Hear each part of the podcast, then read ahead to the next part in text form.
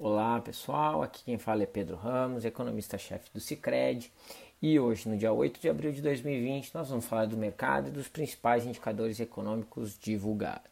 A tônica do dia foi um grande otimismo causado por uma série de notícias positivas na economia dos Estados Unidos. Quer saber? Fica com a gente. Essa é a análise do dia, o seu podcast diário do Cicred. É, e como eu estava falando, né, o dia foi de otimismo, especialmente na metade final. É, e as bolsas americanas, né, que ontem tinham ficado um pouco de lado, subiram aí quase 3%, né, o Nasdaq, o S&P 3,4%, Dow Jones variou a mesma coisa, é, mas as bolsas europeias que têm o fechamento uh, né, abrem e fecham mais cedo, é, acabaram fechando aí perto da estabilidade, ligeiramente negativo. É, e a razão disso foi o seguinte, é, o dia começou com as expectativas em relação aos pacotes fiscais é, dos Estados Unidos do, do dia anterior é, frustradas, né? Lembrando, né, quem ouviu o podcast antes sabe que a ideia de um pacote trilionário dos Estados Unidos novo, né, se, uh, se colocou nos mercados pela manhã de ontem. E ao longo do dia a gente descobriu que isso, na verdade, não deveria acabar saindo ou não evoluiu o pacote. A mesma coisa no, no território europeu. Durante a noite, o pacote fiscal europeu também foi é, não descartado, mas a probabilidade de ele sair se tornou bastante reduzida. E aí o mercado ficou meio de lado, amargando um pouco essa decepção. É? Mas ao longo do dia, uma chuva de notícias positivas acabaram potencializando os mercados, despressurizando o risco né, e permitindo aqui né, que o real tivesse uma apreciação de 2%, levando a moeda a R$ 5,11. A curva de juros brasileira despressurizou, especialmente na parte média e longa da curva, né, nós vimos aí cair a parte intermediária algo perto de 0,15 uh, ah, pontos percentuais as taxas e a curva longa alguma coisa perto de 10 é, pontos base, né? O título de 10 anos saindo aí de 8,42 e indo para 8,31, né? Então, um resultado bastante é, positivo e esse cenário foi o primeiro ocasionado pela desistência da corrida eleitoral na corrida eleitoral americana é, de Bernie Sanders, que é um considerado um radical é, e que ele é um tanto contra o funcionamento dos mercados, né, ele é favorável a uma série de intervenções e ele tem uma chance grande, né, teria uma chance grande né, de se tornar o candidato democrata e por isso, por si só, já levaria medo aos mercados, uma vez que sendo um candidato do Partido Democrata sempre vai ter chance de ganhar as eleições dos Estados Unidos. O outro ponto importante foi a divulgação da ata do, da reunião do, do, do Banco Central americano, né, referentes aos, ao, ao dia 15 de, de, de março, e ao dia 23, é, no qual os membros reportaram né, que vem uma, uma crise grave né, pela frente, mas né, acreditam que tenham que colocar respostas vigorosas no mercado.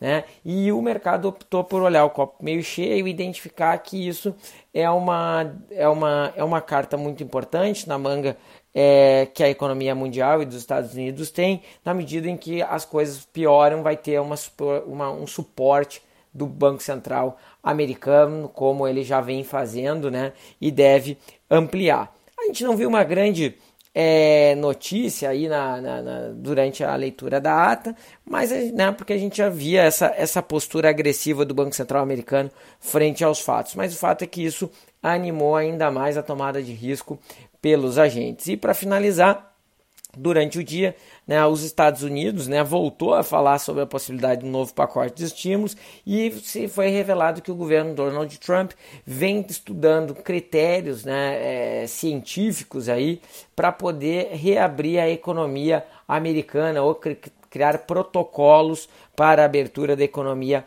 americana o mais rápido possível. Então, nesse sentido, isso acabou animando também os mercados por né, criar a possibilidade de a economia americana talvez conseguir funcionar uma maneira melhor do que vem funcionando durante esses últimos períodos de lockdown.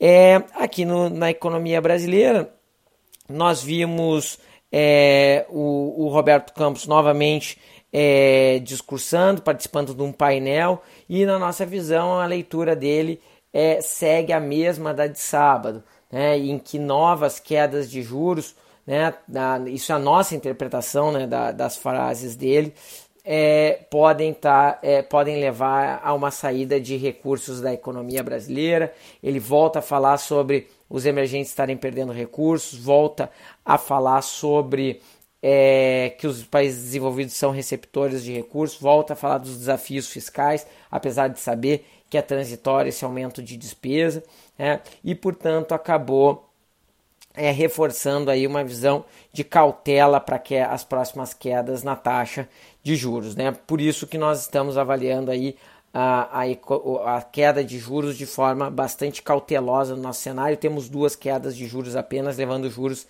a 2,75. Também queria dizer para vocês que nós consideramos agora, depois dos dados divulgados já de atividade né, e de evolução do vírus, nós fizemos uma revisão do nosso cenário de atividade, no qual era de 1,5% a queda na atividade brasileira, e a nossa visão é que o período de lockdown que nós considerávamos que era de 30 dias é, e depois uma recuperação gradual, a gente acredita que não é mais o cenário mais provável, especialmente pela incerteza que os dados brasileiros nos dão.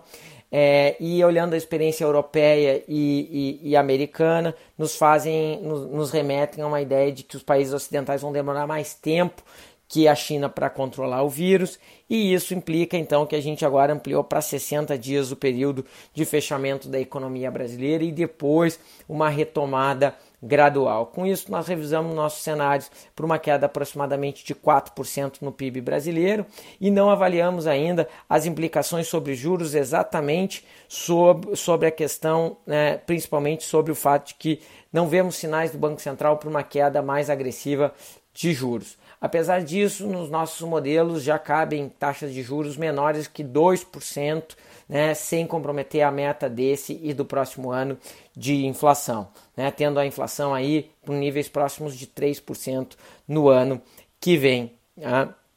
Então, então a gente revisou a atividade econômica. Para fechar, né, o petróleo teve uma alta de 10%, porque provavelmente a, a reunião da OPEP vai sair, é, incluindo a Rússia, e provavelmente deve anunciar uma queda, é, uma, uma queda na produção é, de aproximadamente 10 milhões de barris por dia, e isso deve potencializar aí os preços do barril, né, o qual fechou em 26 dólares no dia de hoje.